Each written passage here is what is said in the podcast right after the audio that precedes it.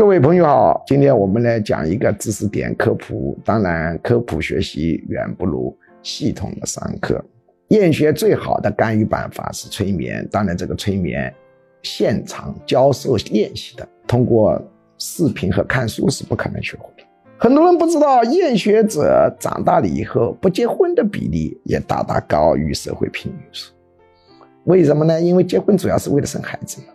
厌学者成年以后不愿生孩子的比例高于社会平均数，自杀率高于社会平均数，爱国程度低于社会平均数。女孩还喜欢远嫁。厌学者长大了以后，他不跟你结婚，你父母也很头大的。他们不结婚的比例远高于社会平均数，原因就是因为他认为结婚常常跟生孩子关联。我活得这么苦，把孩子带到人间，那真是一个天大的罪恶。